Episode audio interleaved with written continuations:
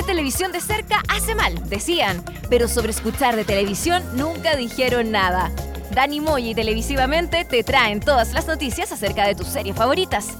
Las más vistas, las que están de moda y las que definitivamente no tienes que ver. Las encuentras en este, el primer programa sobre series y televisión. Aquí comienza VHS. Vemos hartas series.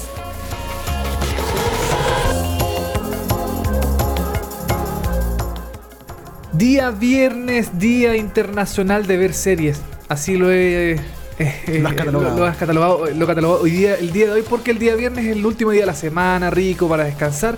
Y eh, por eso nosotros también nos estrenamos el día viernes porque el- de- dejamos como recomendados para ver el fin de semana. Claro, para que usted el fin de semana pueda ir regodearse con en la internet o en el cable de las mejores series que nosotros les recomendamos y les comentamos aquí en eh, VHS. Vemos hartas series. eh, este capítulo del día de hoy ambientado eh, en eh, series que en televisión chilena y en una Sí. serie que especialmente se estrenó en el verano y que no pasó a piola, la verdad. A nosotros se nos había olvidado comentarla, pero no pasó a piola. No, fue bastante comentada en redes sociales. Fue.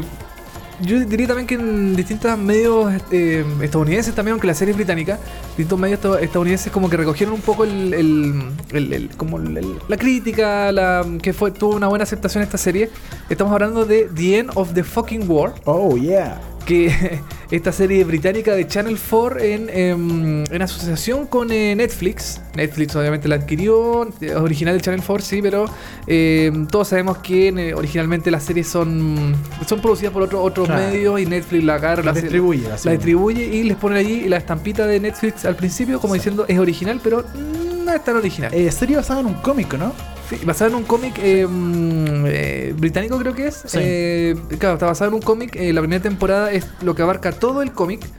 Y mm, deja un final bastante abierto que puede que tenga una segunda temporada como puede que no, todavía no está 100% confirmado.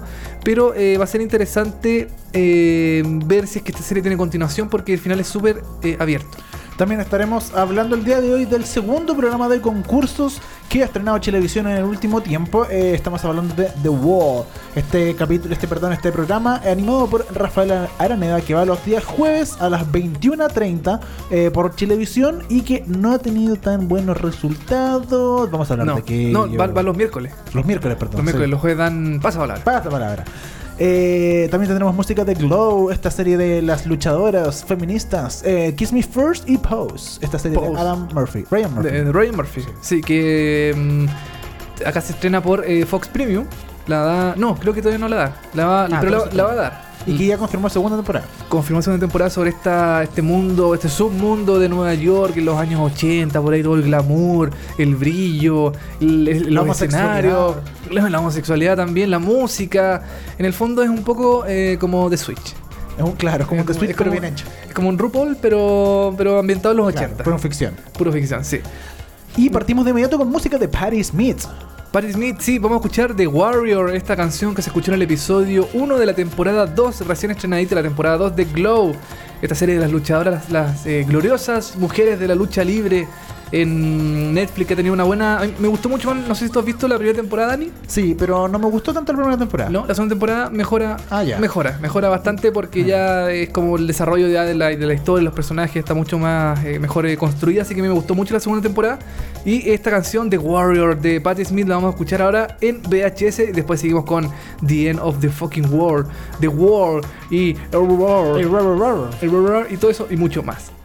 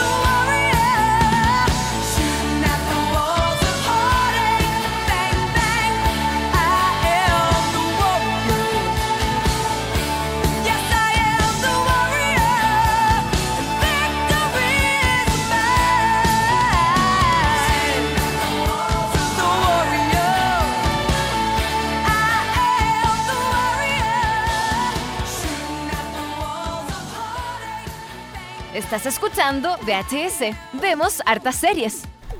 Eso fue The Warrior de Patti Smith, canción que se escuchó en el episodio 1 de la temporada 2 de Glow, esta serie que todavía no está confirmada 100% su renovación, pero yo creo que mm, según lo- la crítica y los datos que se han dicho, yo creo que puede tener una tercera temporada fácilmente. Oye, ¿al- eh, ¿alguna serie nueva que hayáis visto o, te, o que te parezca como interesante?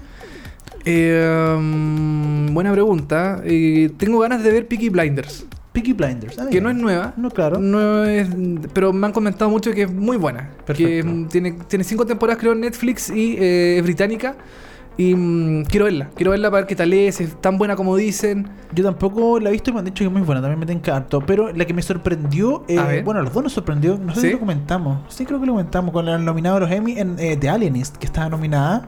Sí, Y es muy mala. Que no es, no es muy buena. Eh, no es es una- bien mala. Yo, yo por lo menos la empecé a ver y es súper mala la encontré. Es mala. Sí. Es como inventada de época, ¿cierto? Sí, también es de época, Es como sí. del- de los primeros asesinatos en Nueva York, algo así, ¿o no? En Nueva York, sí, eh, sí. De hecho, el primero uno de los primeros asesinatos es como de Jack el Destripador, básicamente. Ya, Y perfecto. de otros asesina- asesinatos como de, de, de esa época. Y tenía buena pinta, tenía un Sí. buen elenco, pero parece que no, no, no. no. no resultó, ¿cierto? Sí, no, para nada. Pucha, bueno, pero si la quiere ver, véala igual de todas formas. Igual, igual es llamativo que estén los Emmy, que estén nominados los Emmy, porque no tuvo buena crítica, no fue una gran serie que todo el mundo dijera, wow, más a serio, que estuviera todo el mundo comentando, pero mm, no sé, que Es llamativo. al- algo le habrán visto a The Alienist en, en Estados Unidos. Oye, eh, hablando de eh, nuevas series o, nuevas, o series con nuevas temporadas, eh, vamos a hablar ahora de Better Call Saul, que la línea de tiempo de Better Call Saul llegará a Breaking Bad en la cuarta temporada. A ver, ¿de qué estamos hablando con esto de la línea de tiempo de, Better Call Saul? Lo, lo que pasa es que, bueno, está Breaking Bad, que es como la, la serie madre, Madre. de, de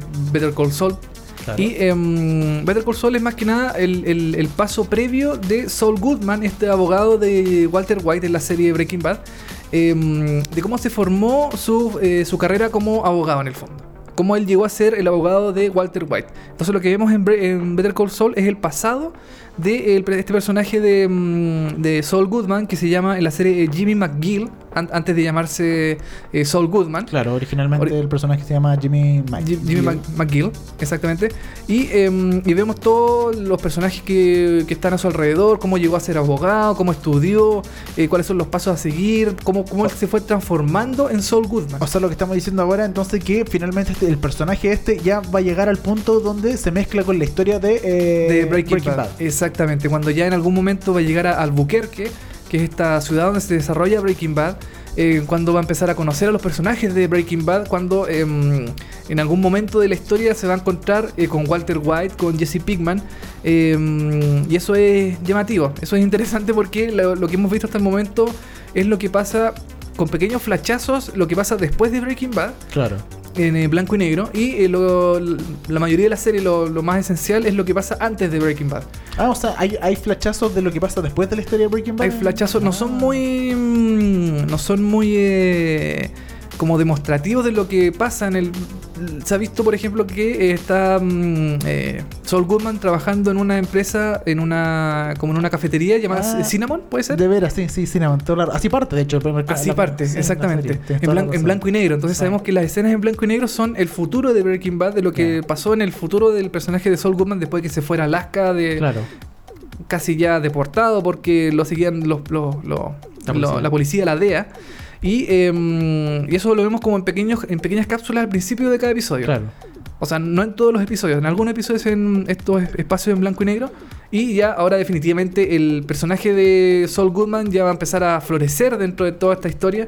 Y en algún momento se va a mezclar con, la, con lo que ya pasó en Breaking Bad. Ahora eh, no se emocionen tanto porque Vince Gilligan, creador de Breaking Bad y también de Better Call Saul, eh, fin- no quiso dar eh, muchos des- Detalle, detalles de mm. las escenas que se van a generar en esta historia donde ya va a estar dentro de, de Better Call Saul dentro de la historia de Breaking Bad, pero aseguró que Walter White y Jesse Pinkman no van a aparecer por ahora, al menos en la serie, aunque vi una entrevista de los dos donde dijeron Mm. que les gustaría aparecer en la serie. Sí, ellos también como entusiasmados de aparecer, o sea, más que entusiasmados, están como dispuestos. Claro. Están dispuestos a aparecer en algún momento dentro de la serie. Eh, ojalá sea lo antes posible, porque el tiempo pasa y pasan cosas, qué sé yo. Se pueden morir. Se pueden morir, por ejemplo. Y eh, no sé, o, o tienen algún accidente así poniendo en el caso más fatalista. Tienen algún problema y no pueden participar. Entonces, claro, la cuarta temporada no va a tener la presencia de estos dos personajes que son como los más icónicos de Breaking. Bad. Pero sí eh, se adelantó que va mm, a aparecer también otro personaje clave dentro de la historia de Breaking Bad. Que bueno, ya, ya apareció eh, el Despacito, ¿cómo se llama? El Despacito. Eh, eh, Despósito, el Des- actor, ¿cómo se llama? Eh, sí, sí, sí, el eh, Gus Fringe en la, en- claro. en la serie. Gus ya apareció en Saul. Eh, Sí. apareció también eh, el de la DEA, el pelado. eh, Todavía no, ah, todavía no, aparece. todavía no aparece, Ah, pero podría aparecer. Yo creo que él es el ¿cachai? que- Como que sí. no hay una, no hay un, eh, como que han dejado algunas pistitas, algunas Ya. cositas, pero no se puede como saber a ciencia exacta quién, quién va a aparecer en la historia. Si puede aparecer, como dices tú, el de mm, eh, Hank, que es el de la DEA, Sí. eh, o, o mm, no sé qué otro personaje más puede ser así como importante dentro de Breaking Bad, pero también puede estar ahí en algún momento. en algún momento quién todos pueden aparecer. Eso- Pueden aparecer, claro, cualquier personaje, porque y ahora que se topa definitivamente con la línea de Breaking Bad, en algún momento eh, deberíamos mezclar a algunos personajes ya más conocidos de la historia. El 6 de agosto comienza a exhibirse esta nueva temporada, esta cuarta temporada de Better Call Saul a través de Netflix, donde se da un episodio por semana. Ojo Sí. con eso. Oye, en Netflix, eso sí, una cosita. eh, el 6 de, mm, dis- del 6 de agosto es en AMC en Estados Unidos. Claro. Y Netflix es un día después. Ah, ya, el día siguiente, El, día siguiente, el 7 de agosto. va a llegar a Netflix. Netflix ahí subtitulado, HD, full. Porque primero se estrena por AMC en Estados Unidos, ¿cierto? por AMC en Estados Perfecto. Unidos y tienen esta asociación de mm, AMC y Netflix, claro, es un episodio de la semana, no es como el modelo de Netflix que eh, tira todos los episodios eh, estrenados en, al mismo tiempo. Acá no, acá es eh, una vez a la semana nomás. Así que vamos a tener que ver el episodio semana tras semana. de Better Call Saul y su cuarta temporada que no tiene pinta por ahora de ser cancelada. Así que ojo con Better Call Saul que Sí. eh, de verdad ha, ha hecho un buen eh, remember, por decirlo de alguna forma, de Breaking Bad. Seguimos con las informaciones ahora con HBO y Sharp Objects, porque la creadora de esta serie estrenada hace un par de semanas atrás en HBO no se cierra una posible segunda temporada. Eh, la nueva miniserie de HBO fue pensada y encargada finalmente como una serie, dijimos, lo hemos comentado, de 8 episodios, una miniserie, pero no significa que esté una temporada, eh, una segunda temporada totalmente descartada. La creadora eh, De la serie, o sea, del libro. del libro espe- específicamente, Sí. dijo que sus personajes siempre continúan en su imaginación. Así Ah. que de alguna forma ella podría participar en esta segunda temporada. Como Bob Esponja. Claro. Bob Esponja que piensa en la imaginación. imaginación. Oye, esto es llamativo porque, claro, está el caso de, Bi- de Big Little Lies, que eh, tuvo una primera temporada. Claro. Estuvo. mm, Dejó así un- al final un pequeño como mm, abismo de que puede que la serie Eh. siga.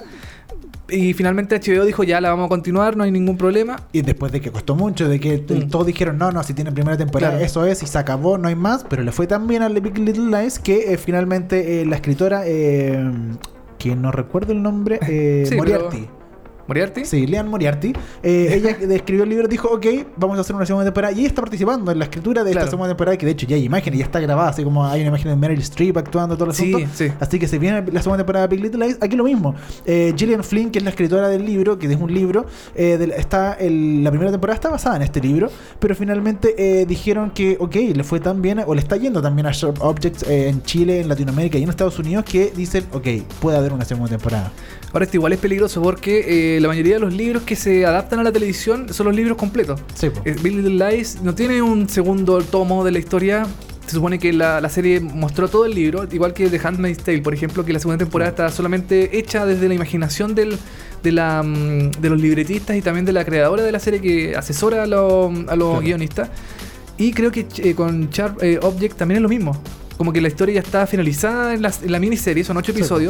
Eh, no hay un segundo libro de la, de la, de la serie, o sea, perdón, de la, de la historia. Y eh, creo que eh, ahora si es que la van a continuar, eh, ya es, claro, es decisión de los guionistas y de la misma creadora. Ahora esperamos que Gillian Flynn trabaje de verdad en una segunda temporada junto al equipo de HBO. Me imagino que debería pasar sí o sí. Y lo que sí, ahora claro, eh, eh, es arriesgado. Vamos a ver cómo funciona esta segunda temporada de Big Little Lies. Ya vimos una, ya está- o ya vimos una segunda temporada de The Handmaid's Tale. eh, Muy buena. Muy buena. Sí. Pero yo también siento que es distinta a la primera temporada. Como que Sí. algo se nota. Sí, algo tiene. um, Mira, sí, la segunda temporada de Handmaid's Tale es un poquito más forzada en el hecho Sí. de que. De que June o Offred en la serie se tiene que quedar en, en Gilead. Claro. De una u otra forma. Sí. Como que cuesta un poquito así como que escape. Sí. Y, em, Y, y claro, en, distinta. y en general tiene como un tono distinto, como que se nota algo distinto, ¿cachai? Ahora, Sí. no, no quiero decir que eh, en este caso funciona, eh, funciona bien, pero es distinto simplemente. O- ojalá eh, se mantenga la línea, eh, eh, creo que no más difícil, de continuar la línea original de la serie, de lo que se pensó cuando se escribió el libro. Quizás este libro, no recuerdo en qué año específicamente lo escribió y en qué momento de su vida, y ahora hay que escribir una segunda parte, eh, eh, es complicado. Sí, ojalá funcione. Oye, un datito. eh, Gillian Flynn, para que los que no la conocen, es la creadora de eh, Gone Girl, Gone Girl, sí. que es una tremenda película. Y eh, ella también está a cargo ahora del el remake eh, estadounidense de eh, Utopia. Ah, la perfecto. miniserie, o sea, la serie británica que tuvo mm, dos temporadas en el año, no sé, no, en 2015 podría ser más o menos aproximadamente. Y que es muy buena, es muy bonita visualmente, es horrible como, como, como su historia es muy como siniestra, media macabra, Claro. de conspiración y cosas así.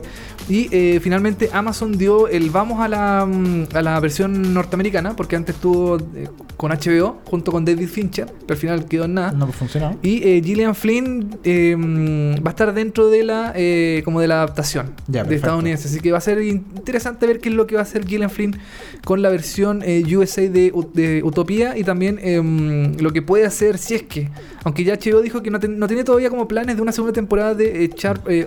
Así Yo creo que está esperando que termine. Van en su Sí. tercer o cuarto capítulo en Estados eh, Sí, tercer o cuarto capítulo Sí, en Estados en Unidos. Estados Unidos. Y esperamos que eh, se confirme una segunda temporada de esta gran serie de Amy Adams. Exactamente, seguimos con las noticias, Dani.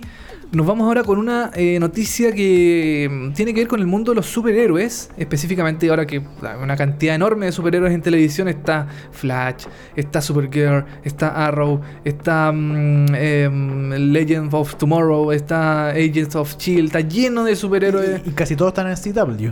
Y Casi todos están en CW, exactamente. Y vamos a hablar ahora de otra serie de CW que eh, ya parece que está confirmada la, la realización de una serie sobre Batwoman. eh, con producción de eh, do- los dos creadores de The Vampire Diaries. Esto ya como que deja entrever que la serie va a tener un cierto toque medio juvenil. Juvenil, claro. eh, como con historias así medias enredadas, qué sé yo. sí, Mayor Riverdale.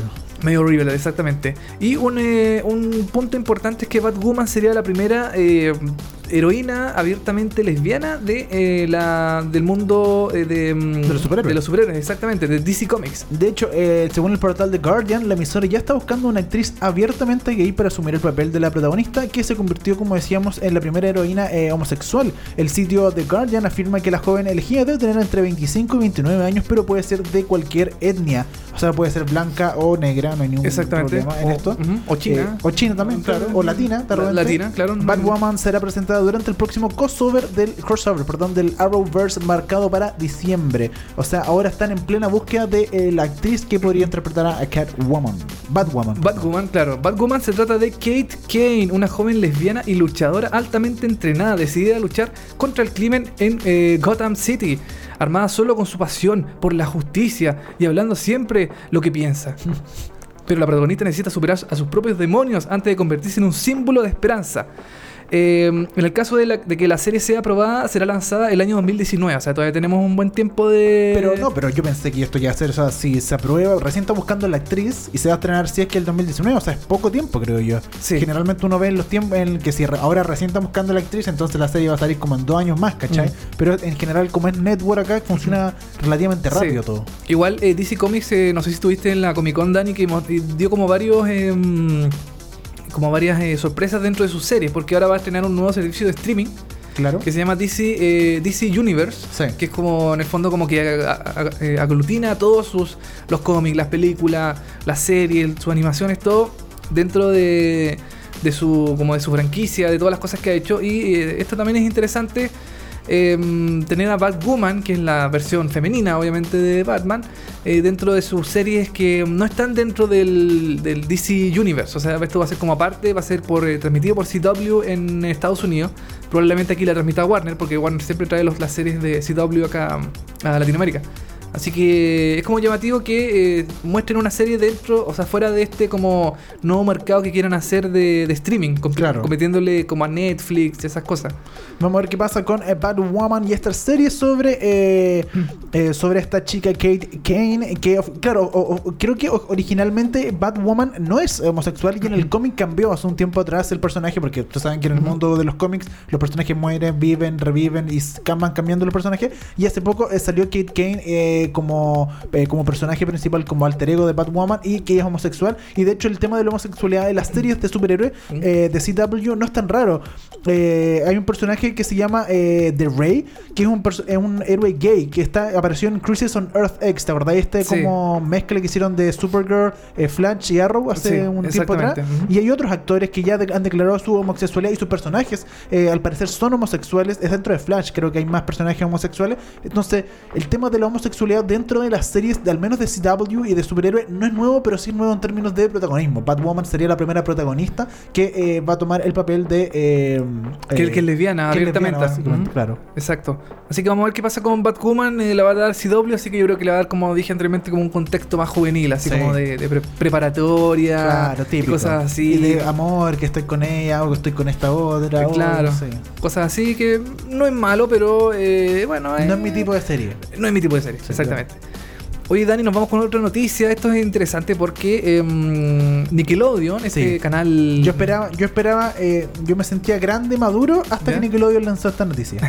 Nickelodeon, este canal de animación estadounidense que es como, para mí es como la competencia más directa a Cartoon Network. Claro. Junto con Disney Channel, también puede ser entre como esos tres grandes están, están como bien ahí como peleándose todo. Em, anunció el regreso de Rugrats con una película y nueva temporada. Qué notable. Yo estaba, yo, yo casi me sentía adulto y leí esta noticia y dije, no, listo, no puede ser. Yo la voy a ver esta temporada sí o sí, porque por fin vuel- vuelve Rugrats. Y tan chicos, sí, porque la verdad que un momento hicieron Rugrats, pero grandes. Sí, como Rugrats adolescente, ¿no? Adolescentes, claro. Qué espanto esa cuestión. ¿Por qué hacen Sí. esas cosas? Bueno, esta nueva versión mostrará los personajes clásicos Tommy, eh, Carlitos, Philly, Lily, Susie y Angélica en estas aventuras inéditas junto con nuevos rostros. La nueva camada de capítulos constará de 26 episodios sin fecha de estreno hasta el momento. Oye, igual es interesante porque eh, hubo muchas películas de los Rugrats. Yo me acuerdo que hubo una película. Rugrats van a, van a París. A París, sí. Rugrats, la película, que era otra también como. Claro, creo que sí. Creo que. Creo que salieron como dos o tres, puede ser. Sí, sí hubo. Después ser. de que su, mm, se terminara su, su emisión en televisión, em, se hicieron como varias versiones. Sí. Igual los Rugrats, yo, yo los veía cuando era chico. Ya. Cuando iba al colegio, volvía al colegio, veía Nickelodeon, Pan con Palta, entre, veía, no sé, también daban Rocco y otros monos Sí. más. Em, igual eran como monos. Como monos feos. Era. Sí, puede ser. Como que eran como, como mal dibujados. No sé, eran como. Tommy por lo menos a mí me parecía una guava horrible. era, era, como cabezón, era Sí. como cabezón, no sé, una cuestión súper extraña. Sí. Pero mm, marcó una época, porque todo el mundo. De hecho, creo que estos monos los dan en, en Mega, creo, en algún momento Sí, los dieron por, razón, por Megavisión, en un bloque especial de Nickelodeon. Sí. ¿Por qué dice Nickelodeon? Como... Nickelodeon, porque, porque soy, yo soy gringo, pues, Dani. Nickelodeon. Nickelodeon. ¿no? Porque ¿No? eh, pronuncio tan mal el inglés que quiero, quiero decirlo bien en inglés. Ah, ya. entonces, Nickelodeon. Nickelodeon. ya. Como Nick, lo hagas Nick. O Nick también. Nick, como le decimos los amigos, Nick. Claro. Entonces Nick eh, quiere eh, volver a revivir esta serie porque además de la película, eh, de la serie animada, eh, hay un dato interesante, Dani, en la eh, realización de la película. Claro. Porque, ser eh, live action. Live action. No, es- no es nuevo que se haga una película de Rugrats, pero que se haga, se haga en live action. O sea, con humanos, con, con, con, actores. con seres humanos reales, Claro. por lo menos es lo que no lo que nos quieren decir, porque que sea una guagua hablando igual es difícil. Yo creo que hacer como más animación digital y cosas así. Ahora han hecho películas donde salen niñitos, guaguas, y le, Sí. como que le animan la boca nomás, po. Cuando dicen algo, eh, ¿cachai? sí, po. Y Sí, de tiene razón. puede ser así. O de repente puede ser como los pitufos, que los personajes principales de los pitufos eran, eran de animados Eran y el resto era todo Ah, de, de- verdad. Puede ser, o, o Alvin en las ardillas, por También, ejemplo. pues, claro. hay, hay ejemplos, hay muchos ejemplos de, em, de seres humanos eh, como conviviendo con animaciones digitales. Claro. En películas especialmente. Pero em, igual va a ser raro porque ¿cómo van a hacer a Tommy si es como chico, medio gordo, con la cabeza media chata? O sea, era horrible. ¿Por qué no Bueno. abortaron? Aborten esa Abor- guagua. Aborto libre. Aborto libre. Yo hubiera abortado a Tommy, si que era así. Oye, el libreto de esta película eh, va a estar encargado a David Goodman y se espera que se estrene el 13 de noviembre del 2020. Así específico. 13 de noviembre del está. 2020. O sea, compre su entrada, vaya a Cinemark y compre su entrada para el 13 de noviembre del 2020. Exactamente. Eh, bueno, Rugrats fue originalmente emitida entre el año 1991 y 2006 en Estados Unidos. Eh, tuvo originalmente 179 episodios y aquí en Lat- Latinoamérica fue transmitida por Nick. Nica, no, No. sé qué es Nickelodeon. No, no es Ah, Nickelodeon. ya. Eh, estas son las noticias más importantes de seriepolis.com. Déjenos sus comentarios a través del Twitter, si quieren, a través del hashtag eh, vemos hartas series, o a través de Instagram también. Eh, por lo pronto nos vamos a ir a un tema y a la vuelta comentamos The World is the End of the Fucking World. The Wall. Exacto. Vamos a escuchar, Dani, la canción Freestyle de eh, S-Dot, ¿puede ser? O C-Dot. C-Dot. Bueno, C-Dot. Eh, canción, episodio 5, temporada 1 de Kiss Me First, esta serie de Netflix que... eh, Ya comentamos. Ya comentamos, sí, nos pareció más o menos, así que vamos a escuchar la canción y volvemos con todo lo que nos falta en VHS. Mic check, mic check, check, check, check. One, two, one, two. Devlin, Devlin. Big up Z dot on this one. Z dot on this one. Outtakers, outtakers. Just come to fling Come to fling you some bars. All eyes on the team like we live in Big Brother. Don't like me, then suck your mum's mother. My bars are hard like gigs is front cover. And after I'm gone, there'll never be another. Never. Cause I'm a grime MC, and I've still got mainstream music down to a T. No one in the scene's as rowdy as me. Get burnt to a thousand degrees, then shipped to Calcutta. You'll face deportation, escorted to hell by four Freemasons. Left 24 hours a day in the cell in the shadows with Freddy and Jason. I don't know who they think that they're facing. I'm like Dark Man, I'm faceless. OT star mosh pits in a rave, and if you don't believe me, ask chasing status. But this year I'm changing my status. I can see cracks in the game like craters. And when I get a chance to make money, I don't think twice that hungry alligators. Haters who wanna eradicate us with their envious eyes. But it's funny in life. You come across men that are alive and some that are stuck up cunts like vibrators. So save this, I don't give a fuck about C-list or A-list. Just make sure you got my record on your playlist. Or I'll aim where your brain is.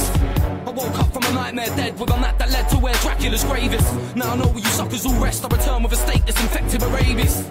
And I'll impale you on it like Vlad the Impaler. Let's talk war like JDI, mind tricks on a track known as a common veiler. You won't like what you see like an angry fan or spectator. The day you invade my space, you're in danger. So don't get too pally like Willis and Halley in a movie, The Perfect Stranger. It's time to get personal. I'm gonna burn them all like the Blitz. I don't give two shits and I give it to him straight. And my first name's vertical. You and your burden all. So you better get ready for the holocaust. Steps to methodical, one man metaphorical machines on them all. Like Blair and Bush got them shook cause they know that I'll bomb them all. So rearrange your regiment. Devs on my bomber like America's first ever mixed race president. So therefore it's evident you better fly away like a pelican or else get spun by the sun named Evelyn. The thrill with the kills what I revel in. I came here from an alien settlement blessed with an extraterrestrial intelligence. So do you know what vision is? The writings on the wall like an old set of hieroglyphs inside of the pyramids. I'll raise an army of dogs from the dead like Anubis and then we can finish this. Quick like a fat man's dinner.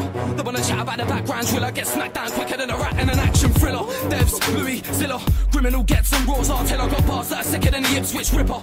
And I prove my point as a nipper. Way back then at a very young age, beside big names, spitting out flames. Fuck what he say. Old tight Z on this one, let's ruin everyone's day.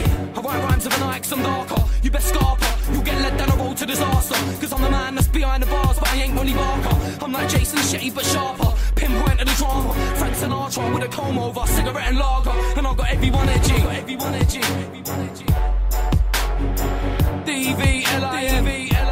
Hungry Season. Dot on this one.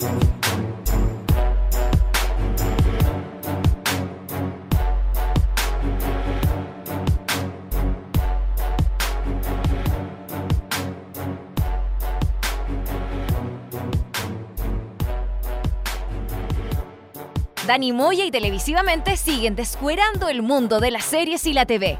Esto es VHS. Vemos hartas series. Eso que escuchamos fue Freestyle de Citat, canciones que se escuchó en el episodio 5, temporada 1 de Kiss Me First.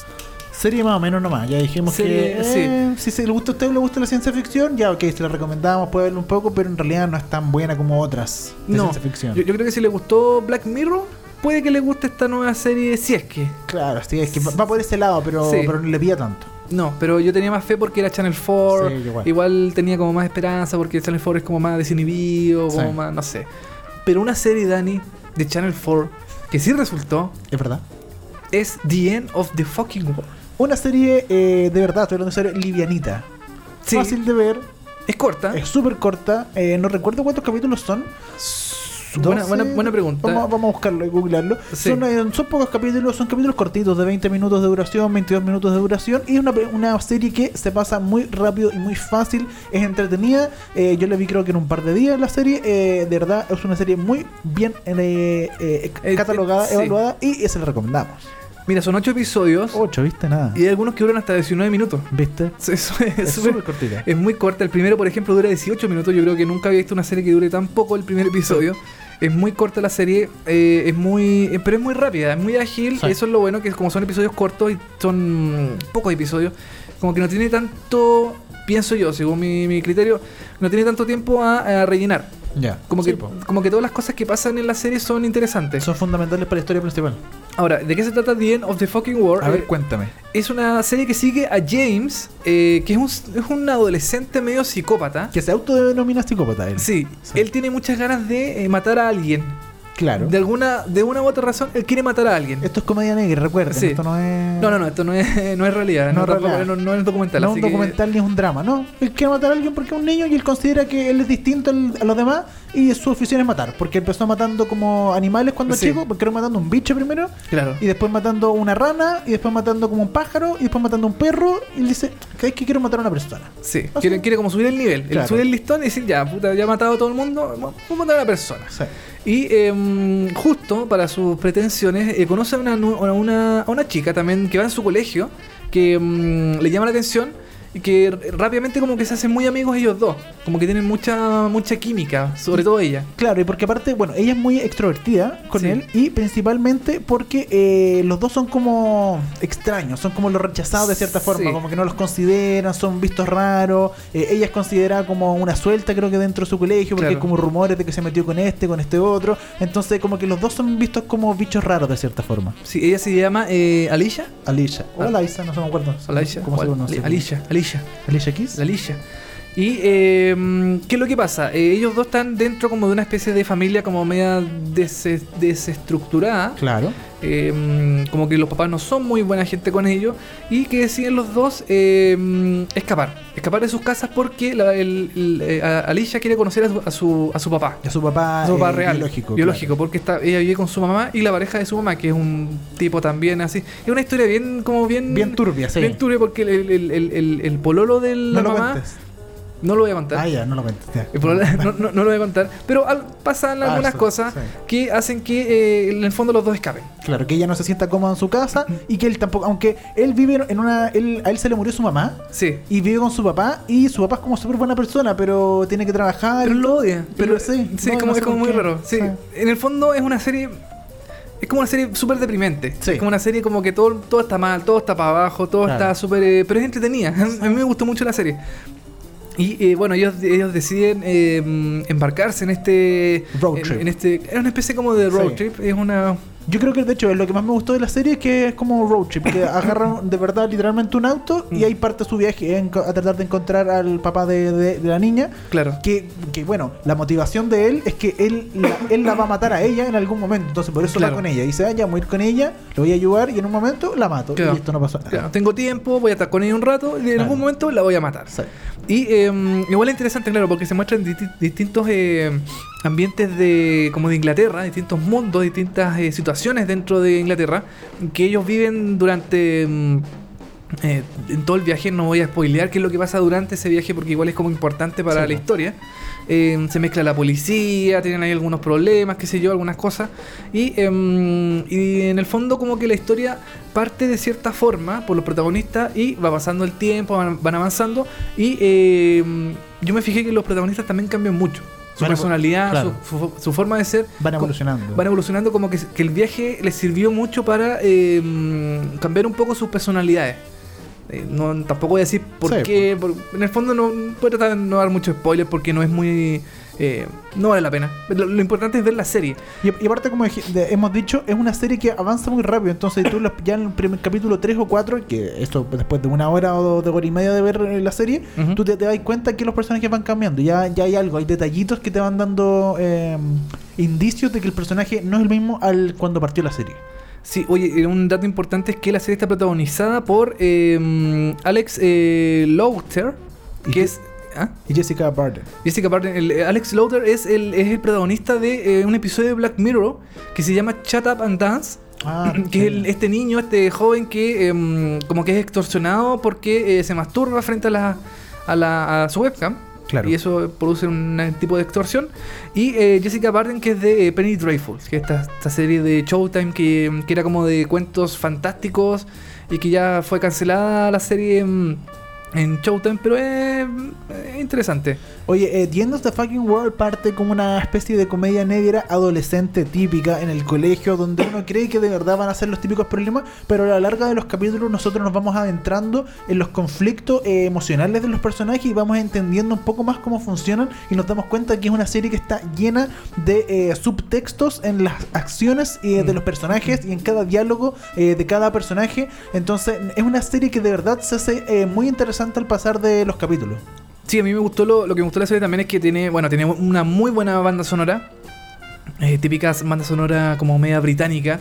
Eh, mm, tiene bueno, bueno, las actuaciones también son muy buenas. Eh, mm, el tono de la serie, el, tono me refiero visualmente, como, el- como la paleta de colores de la serie también es como muy depresiva, es como muy del tono de los personajes que están así tra- tratando de como de, de entenderse a sí mismos, de saber cómo, cómo, cómo enfrentar la vida frente a sus problemas. Y, mm, y claro, también los colores de la serie son muy como apagados, son muy oscuros. Eh, a mí me llamó la atención mucho el tono de la imagen. No sé si a ti, Dani, si te pareció también como lo mismo, pero el tono de la imagen a mí me llamó mucho la atención. Es, como un tono Como me- deslavado. como deslavado, Mm. pero... mm, eh, ¿Cómo decirlo? Es como... No sé, es como medio pastoso. Sí. Lo vi como medio pastoso. eh, Y bastante deprimente en general, como que Sí. todo lo... todo, lo, todo lo que pasa alrededor de ellos es muy... y, y- y visualmente, o sea, uno puede ver, ponte tú, en algún momento de la serie casi el final, nos vamos a un sector que es como una playa. Sí. Y que podría ser muy bonito, de uno dice, ah, playa, sol, color, toda la cuestión, pero no, es como una- un sector de Inglaterra donde hay playa, pero es como todo bastante deprimente. Como bastante Sí. pobre, todo decaído, medio nublado, como Claro. que eh, no, no, no te dan ganas, como que no es muy alegre. Claro, es como la, la antítesis de la playa que uno ve comúnmente, así Claro. como, qué sé yo. Aparte que tampoco es un lugar muy bonito el que se ve, como Sí. una, es como una playa que tiene como todo el mar recogido, entonces se ve todo un peladero así, un súper grande. Y mm, claro, ahora la serie no está renovada todavía, todavía no tiene oficialmente una renovación. No, miento, miento, sí la renovaron. ¿La renovaron? La renovaron, tiene, porque eso lo informamos en Seriepolis. Sí. está, renovada. Está renovada. eh, mm, y claro, mucha gente dice, ¿para qué? ¿Para qué la van a renovar Sí, si terminó, terminó bien? Tuvo una buena. Una buena. eh, un buen final.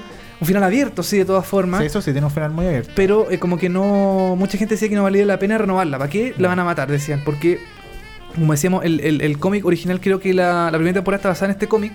Creo que hasta ahí nomás llega la serie. Claro. Junto con el cómic. Entonces no tiene como un final. O sea, no tiene una continuación. Entonces lo que debería venir ahora es creación 100% de los guionistas. Entonces, Ahí es donde entra uno a decir como chuta, ya, ¿val- ¿vale la pena o no? Bueno, vamos Claro. a verlo en este en esta nueva temporada de eh, The End of the Fucking World, que no está confirmada, o sea, está confirmada, pero no tenemos no está confirmada la fecha ni nada de cuándo se nada estrenará. Claro. Tampoco por Channel 4 está como. mm, ¿Cuándo lo van a estrenar? ¿Qué no. nota le pones tú a esta serie? Yo a esta serie le pongo un 6,5. Ah, mira, buena nota. Sí. ¿Tú cuánto le pones? Yo igual, soy 5. Sí, sí, sí. De 7. De 7, claro. Sí. 6.5 me parece una muy buena nota para esta gran serie The End of the Fucking World que está en Netflix, los 8 episodios para que ustedes lo puedan ver un fin de semana fácilmente Sí, se puede ver la totalmente. serie entera. Exactamente. 20 minutos cada episodio más o menos. Se pasa muy rápido, muy entretenida. Eh, Dani, nos vamos ahora de Inglaterra. Volvemos a Chile. A Chile, Chilito pero, lindo. pero no a Santiago, bueno, no, a Bueno. Chile, pero no Chile tan Chile. No, no, no tan... Sí. todo esto se grabó en Brasil. Esto- esto- Es muy raro esto. Exactamente, porque vamos a hablar de The Wall. The Wall, que en inglés, eh, eh, o sea, en español se puede decir como El Muro. El Muro, claro. El Muro, que es un programa de concursos transmitido por Chilevisión. Ya hace un par de semanas se estrenó la, la versión chilena, que eh, por lo que estoy leyendo acá, ya tuvo versiones en Brasil, como dijimos, en Colombia, en Uruguay y en Argentina. Tuvo distintas eh, versiones eh, Porque la, locales. la original es de NBC que se estrenó en el año 2016. Exactamente, y está animada por Chris Har- eh, Hardwick en Estados Unidos. Ah, mira. que es el mismo que hace mm, eh, uh, Talking Dead también cuando habla de The Walking Claro. Dead y también tiene como un programa así como de en, en, en- podcast y cosas así que es como él es bien como, eh, como popular conocido en Estados Sí, Unidos como dentro del mundo nerd o, o como millennial, él es como Claro. el que está como ahora de moda. exactamente y él lo eh, hace en Estados Unidos Y en el fondo el programa es, eh, cada participante eh, debe responder preguntas de cultura general para obtener una pelota verde, que eso significa que tiene una, una respuesta correcta, Claro. o una eh, pelota roja, que significa que eh, se equivocó en responder una pregunta. Esta debe lanzarse desde un muro de 12 metros de altura eh, para caer en alguno de los cajones con diferentes montos de dinero. Claro, las pelotas verdes eh, suman dinero y las pelotas eh, rojas restan dinero del premio final. Exactamente. El, mm, cuando caen las pelotas es como una especie como de... mm, Es, es un juego muy viejo, el del cuando caen las pelotas y como que hay como una como unas rendijas que impiden Claro. su paso y que van cayendo por distintas partes. En el fondo van como zigzagueando dentro del, mm, del muro.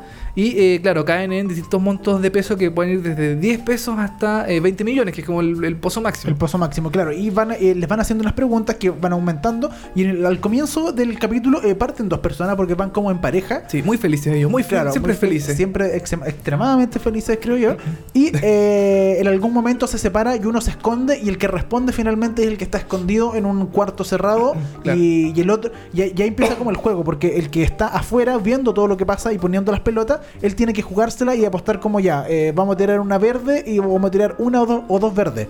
Claro. O va- vamos a tirar, perdón, una o dos pelotas. Y si Claro. el otro, el otro y a- después de eso, la otra persona contesta. Y si se equivoca, las pelotas ya no son verdes, sino que se ponen rojas. Entonces, ¿cachai? Y, Y, es- y caen y descuentan la plata claro, donde, donde, donde caen. descontar. Entonces, ahí se, ahí se, pa- ah, se- se parte el juego como de verdad. Cuando este, este- esta pareja se divide y finalmente están desconectados y uno responde y el otro apuesta, ¿cachai? Sin saber lo que respondió el otro.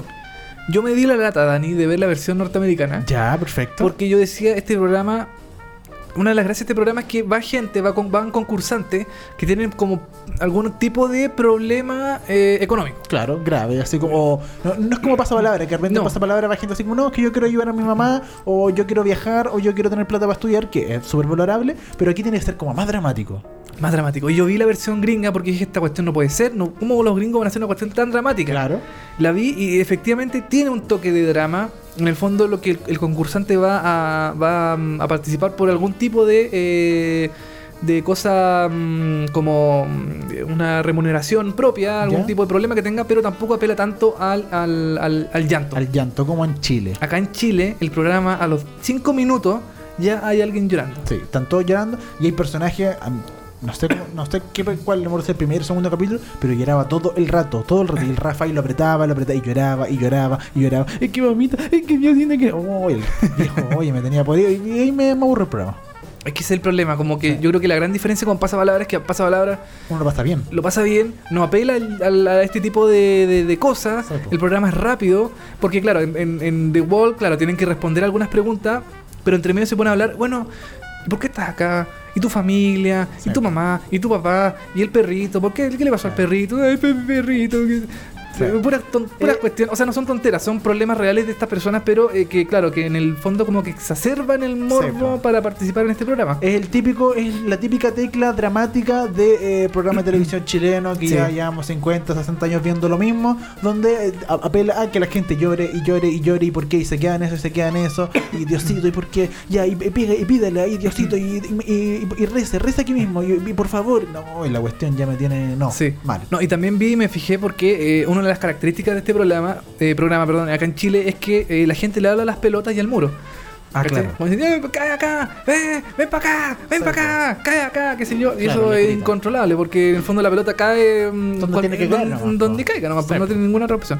Y en Estados Unidos eso sí es igual. Ah, ya, es la grita. Pero la diferencia es que en Estados Unidos eh, los programas de concurso, la gente en televisión es así, es como eufórica, como Sí. que salta y grita y cuando va, no sé, pues, al programa de Oprah y gana Ah, cosas, y claro. ¡ah! se vuelve Aquí loca. es como muy forzado, tú crees.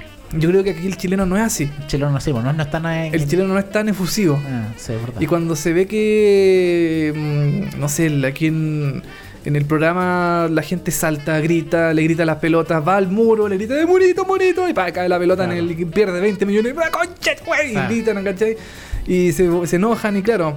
Yo sé que eso es para el show, yo sé que eso, yo, yo sé que esto es televisión, pero eh, se, criticó, se criticó mucho eso, se criticó mucho de que eh, hubiera tanto eh, como eh, se exacerbara tanto el, el tema del concurso. Es que está, eh, en este caso, yo creo que está, hay un- un un ítem muy malo de, de- en el, dentro de la programación de este programa, o al menos de la adaptación a Chile, donde tu programa depende en un 50% del participante. O sea, de que el participante, el NN, el X, sea eh, bueno para hablar, tenga una historia fome, y más, eh, o sea, tenga una historia como notable y más encima sea entretenido. Entonces, el, la- eh, el 50% de tu programa depende de una persona X que tú vas a ir a buscar a algún lugar. Claro. Ahí es donde eh, yo siento que se cae. Y, y más encima, perdóneme, pero tenía el Rafa Aranea, No. que no es lo más. eh, ¿No es lo más tran- tranquilo, así como relajado? no, no, es como más apático con la gente. Él, es muy antipático con la gente, como que no, no se ve, no es como Don Francisco, no es Coco Miroaga, no es como Julián Elfenbein, que uno dice como, ay, como él es buena onda, simpático, como, como que tiene una cercanía con la gente. El Rafa no, como que es más lejano, ¿cachai? Yo siempre he encontrado al Rafa muy falso. Para ese tipo de cosas, También, así po. como cuando. No sé, como. Per- Perdón, perdona, Dani, perdona. pero a mí me da un poquito de vergüenza ajena. Ya. El Rafa. Me da un poquito cuando, mm, cuando grita, Sí, cuando habla, cuando se ríe. No sé, a mí me como que. ¿Cachai? No Entonces, sé. ahí hay dos conexiones que no están pegando, o sea, no están funcionando bien, que es, es el personaje, el NN y el Rafa Aranea como animador. Mm, No, no. Mm. Por, por eso este programa no funciona. Yo en rating no le ha ido tan bien como pasó palabra. Claro. Eh, ha pasado más piola. Eh, es un programa que, como decíamos, se grabó en eh, Brasil, se fue a grabar a Brasil. Ahí se tuvo que construir este muro gigante. Entonces también eso te da un, un, un- un ítem que no puedes jugar con el público. De repente al público se le hacen cosas, se le hacen preguntas, porque todas las preguntas están relacionadas con Chile o con los chilenos, con famosillos chilenos, y el público no entiende nada. Qué buena pregunta, qué buena, qué buen punto, Dani, porque eh, yo, también, yo, también, brasileño, yo también me he fijado en el público y claro, el, el- qué sé yo, están hablando alguna cosa, dicen algún chiste y se cagan de la risa. Claro. Y el público está súper serio porque Sí. aunque esté en el fondo, esté súper, está oscuro, casi ni se vea. Igual se ve que el público, no sé, mira para el lado, No mira cacha para todo, nada, po. y no cacha nada No, porque el público no es chileno, es brasilero. Hay una que estaba durmiendo, me acuerdo en un capítulo. y Me puse a ver y yo estaba con los ojos cerrados. Y estaba como durmiendo. Porque, claro, ellos son, es público brasileño que les pagan tanta plata Claro. para ir a sentarse ahí y aplaudir cuando les tengan que decir que aplaudir. Pero el resto no entienden nada, pues está todo en Mm, chileno. Exactamente, y, y es difícil. Yo creo que este, bueno, este programa se ve que es mucho más caro, mucho más, eh, mm, mucho más presupuesto que pasa palabra, pasa palabra. eh, Son dos chauchas. Casi dos chauchas. Y eh, visualmente, The Wall, claro, es un programa súper como grande, como, mm, eh, como imponente, porque Claro. claro, es este muro, y De no, sé, no sé cuántos metros tiene este muro, pero tú, 12 metros. 12 metros, claro, y tuvieron que eh, construir un estudio especial como para realizar este, este programa. Claro, por eso también se han realizado las versiones argentinas, uruguayas y colombianas en este estudio. Y yo creo que. No sé, no sé. Es es interesante también ver el tema de que en el concurso no funciona tanto como eh, funciona así pasapalabra. Yo creo que está también en la simpleza de, mm, de- del concurso pasapalabra. Claro. Porque en The Wall las instrucciones son a veces medias confusas. Porque en, un- Sí. en una primera parte el participante como que solamente suma plata, suma, suma, suma, suma, suma, suma, suma. Claro. Después pierde de una manera extraña porque dice, no, ahora te toca perder plata. Puras bolas rojas y caen las bolas y pierde, Claro. pierde, pierde, pierde. Entonces como mm, como que las instrucciones tampoco son tan, tan, Sí. tan, tan sencillas de, de entender. No funciona The Wall a mi eh, parecer. Eh, yo de nota le pongo un 4. Un 4. Sí. Yo le pongo también un 4, sí. Un cuatro. Un 4 Pasa porque, porque en realidad a lo mejor va a tener una, una segunda temporada. Yo no creo. ¿Tú crees que no? Yo creo que no. No, yo creo que ya, ya se grabó todo lo que ya está. Los 10, 12 capítulos, no sé cuántos habrán grabado. Ya se grabaron, ya están listos. Y yo con lo que le- con, como le ha ido, yo creo que no van a tirar por nada segunda. ¿Sabes qué programa en curso era bueno en Televisión? A mí me encantaba. Uno que se llamaba El Poder del 10. No sé si No lo viste alguna de vez. no. Que era, eh, era eh, jugaban con porcentaje. Decían cuánta cantidad de chilenos cree que la Tierra es plana. Y, Ah, eh, y esto era base de encuesta. Entonces el concursante tenía que adivinar el porcentaje de cuántos chilenos creen que la Tierra es plana. Y era entretenido. Lo animaba Julián y pasó sin pena ni gloria. Uh, no, Yo creo que nadie lo vio. No. Pero a mí me encantaba porque lo encontraba muy entretenido porque en el fondo como que mm, eh, eh, pasaba como una ruleta, eh, como viendo el, el porcentaje y subía la ruleta y todo el mundo, ¡No, baja! y bajaba la ruleta, ¡No, sube! Porque Claro. tenía que llegar justo al porcentaje que ella había dicho. Ah, Mira. Y claro, no, no lo vio nadie y tuvo una temporada creo, pero era entretenido. Yo lo pasaba bien. Hay uno que yo siempre he dicho, lle- llevo años diciendo que deberían hacerlo en Chile, es The Ah. Price is Right. El precio justo. El precio justo. Ese deberían hacerlo en Chile, pero le iría espectacular. Con todas las viejas. ¿Y cuánto vale, no sé, una. ¡Una aspiradora! Una aspiradora, la aspiradora no sé cuánto y la estufa no sé cuánto. Ahí estarían las viejas. Yo creo que funciona perfecto para el típico público chileno que como de matinal.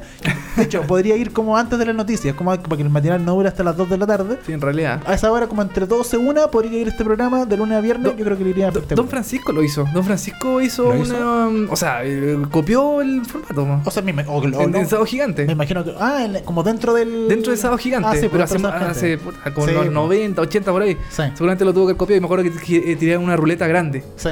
Los números, qué sé yo. Sí, ese, ese programa debería hacerse en Chile. Te- al tiro se lo anuncio. Secuoya, háganlo. Sí, güey. ¿Sabes cuál yo creo también? El- la ruleta de la suerte. No sé si la has visto la versión española. De, ah, no, la, no, cacho la gringa, no. The, Wonder- The Wheel of Wonder creo que se Sí, llama. la, la misma Sí. cuestión. Que giran un- una ruleta con plata y dicen Sí. ya, eh, letra, la O, ya, la O. Y, dicen, y forme la, la frase, Claro. cualquier frase. Y es entretenido. Sí, podría funcionar. Podría funcionar, sí. Eh, después de nuestra recomendación eh, de regalar ideas a los Sí. canales de televisión, eh, vamos a cerrar el programa del día de hoy. Muchas gracias a toda la gente que nos escuchó hoy en este nuevo programa. Estamos en Spotify, recuérdense. Sí, Spotify. Recuerden suscribirse también a Spotify para que les avise cuando tenemos un nuevo capítulo. Estamos en iTunes, estamos en diferentes plataformas, estamos en Instagram, arroba Seriepolis, arroba Cepamoya63, arroba televisivamente, en Twitter. eh, Seriepoli, arroba Seriepoli también, por todos lados. por todos lados. Sí. Esto fue un nuevo capítulo de VHS. Nos despedimos con música. Nos vamos con una canción, Dani, de la serie Pose. Episodio 2, Pose. temporada 1. Vamos a escuchar a Bananarama Bananarama, qué notable. con I Heard a Rumor. Esta Oh. canción de la serie de Ryan Murphy que yo no he visto, no sé si tú la has visto. No, tampoco. Eh, pero parece que le va bien, parece que tiene buena aceptación. eh, la da por FX en Estados Unidos, aquí la va a dar Fox Premium en algún momento. Y eh, vamos a escuchar eh, I Heard a Rumor de Bananarama, canción escuchada en el episodio 2, temporada 1 de Pose. Y con esto, Dani, cerramos el programa el día de hoy. Que estén muy bien, nos vemos la próxima semana. Y chao. Chau.